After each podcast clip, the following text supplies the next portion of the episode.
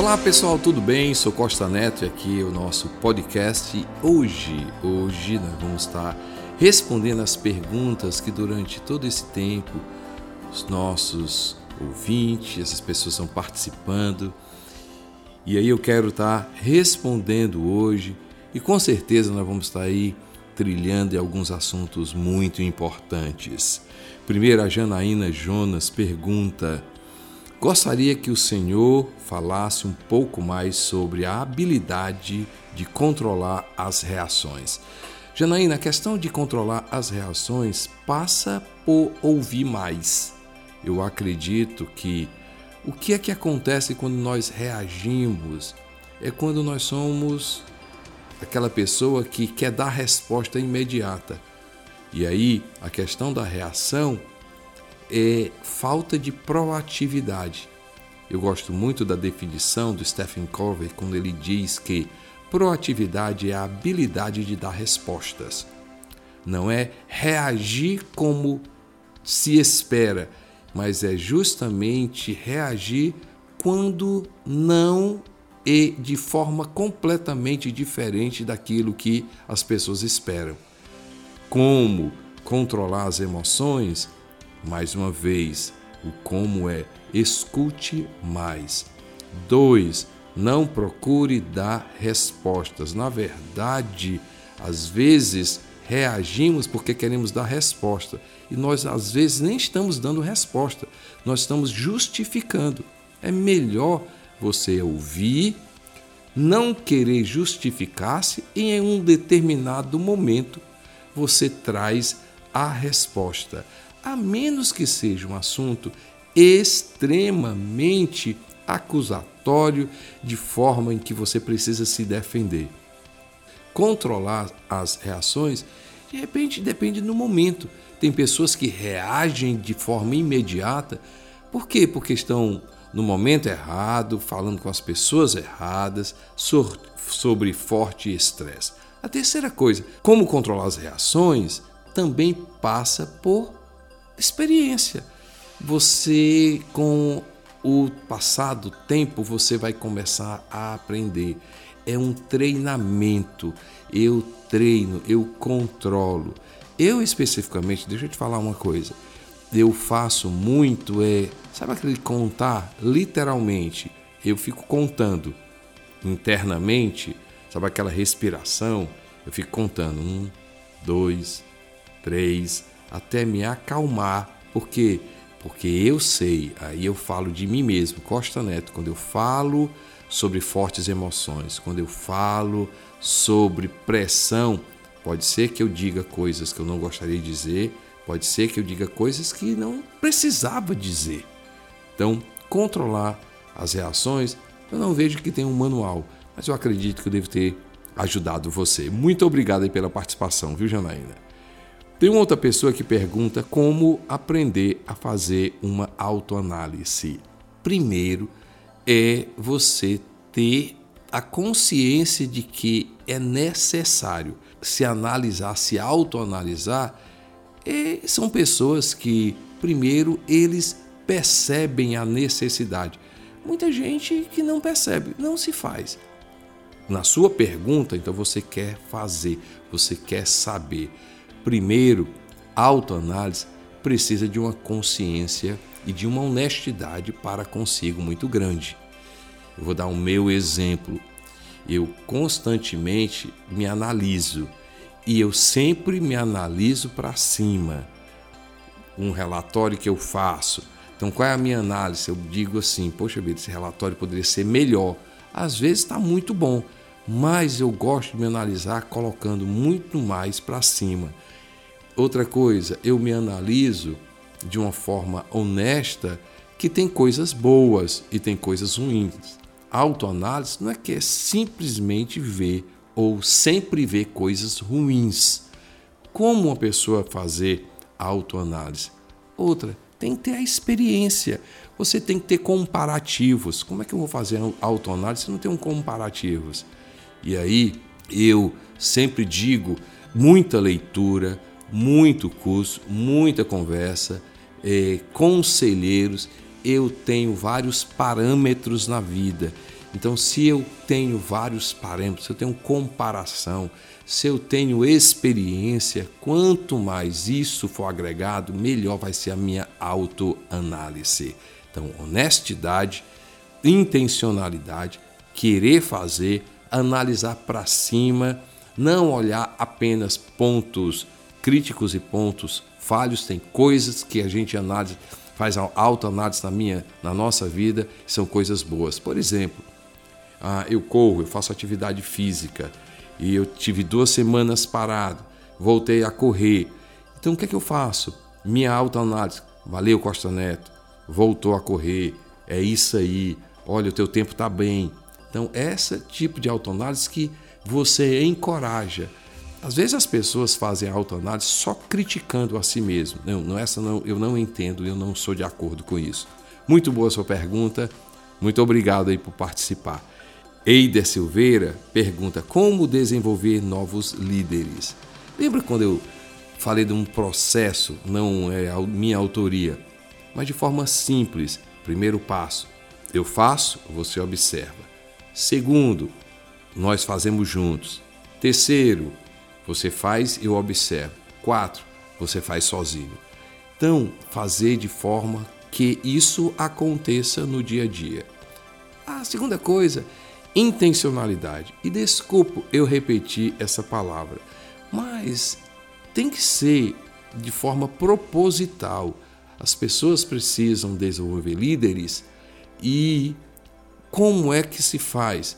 Leia livros, passe livros para ler, passe cursos, tenha momentos com uma pessoa que ela saiba por que, que você está conversando com ela, por que aquela conversa, porque eu quero colocar você como gerente, porque eu quero formar você como, porque eu enxergo isso em você. Muitas vezes, pessoas que trabalham e que dizem que trabalham com e são bons líderes é porque apenas enxergam um potencial. Enxergar um potencial numa pessoa não significa que ela está formando uma pessoa. Enxergar um potencial numa pessoa é algo positivo, é algo que o líder precisa ter, é algo que o líder precisa enxergar. Mas enxergar potencial não significa que eu formei aquela pessoa. Um líder que forma outro líder, como desenvolver novos líderes, ele, às vezes, a pessoa nem tem um potencial, mas ele forma, ele coloca potencial, ele coloca ferramentas, ele coloca coisas no coração, ele faz com que a pessoa seja aquilo que ele realmente está formando para você. Acredito que ter lhe ajudado, não é mesmo? A Sara Santiago pergunta: quais os desafios de ser um grande líder? Vamos lá, Sara. Um, eu acredito que um grande desafio de um líder é decidir coisas difíceis. Decidir coisas que só ele, líder, tem e pode decidir. A segunda coisa que eu vejo que é um grande desafio para um líder é saber dizer não. Essa questão de líder que agrada todo mundo, eu não acredito. Grandes líderes têm o desafio de causar desafeto. Por quê? porque líderes precisam dizer não. Um grande desafio de um líder também que eu vejo é colocar pessoas certas nos lugares certos, mas também ter a coragem de tirar pessoas e de movimentar pessoas. Eu não digo pessoas erradas, mas pessoas que não estão nos lugares certos. E às vezes isso não é fácil, porque aí é um parente, é um grande amigo, é uma pessoa que começou há muito tempo, mas aquela estação, aquele momento não é mais adequado. Esse é um grande desafio. Eu vejo também um, um desafio de um, um líder, um grande desafio para um líder é ele saber dizer não a determinadas tarefas que não pode mais ser desenvolvida por eles. Deixa eu explicar. O líder precisa sempre responder uma pergunta: essa tarefa eu posso delegar? Que tarefas eu não posso mais fazer? Por quê? Porque outras pessoas podem fazer. E aí, esse líder está sendo realmente uma pessoa eficaz, porque muitas vezes nós falamos de produtividade, produtividade não é fazer muita coisa e às vezes coisas que não foram pedidas. Produtividade, que eu diga, é produtividade e produtividade eficaz. E o que é produtividade eficaz? Aquilo que eu, líder, tenho que fazer e que outra pessoa não pode fazer. Sabe qual é um outro desafio de um líder, Sara? É quem preenche a agenda dele. As pessoas falam de administração de tempo. Eu digo que não é simplesmente saber quais os horários de cada coisa, mas quem vai ocupar a minha agenda. Um grande desafio de um líder é saber quais as pessoas que ele precisa sentar, quais as pessoas que ele vai realmente dar atenção, ele que precisa dar atenção. E o último desafio, são vários, mas deixa eu dar só um, mais um desafio de um grande líder. O grande desafio de um líder é ele acatar críticas. Cercar-se com pessoas que vão falar coisas que ele não gostaria de ouvir, mas que ele precisa ouvir. Esse é um grande desafio. Um líder precisa ter pessoas que tenham coragem de falar para ele aquilo que realmente é e não pode deixar de ser falado. Esse é um grande desafio. Ele ser um bom ouvinte.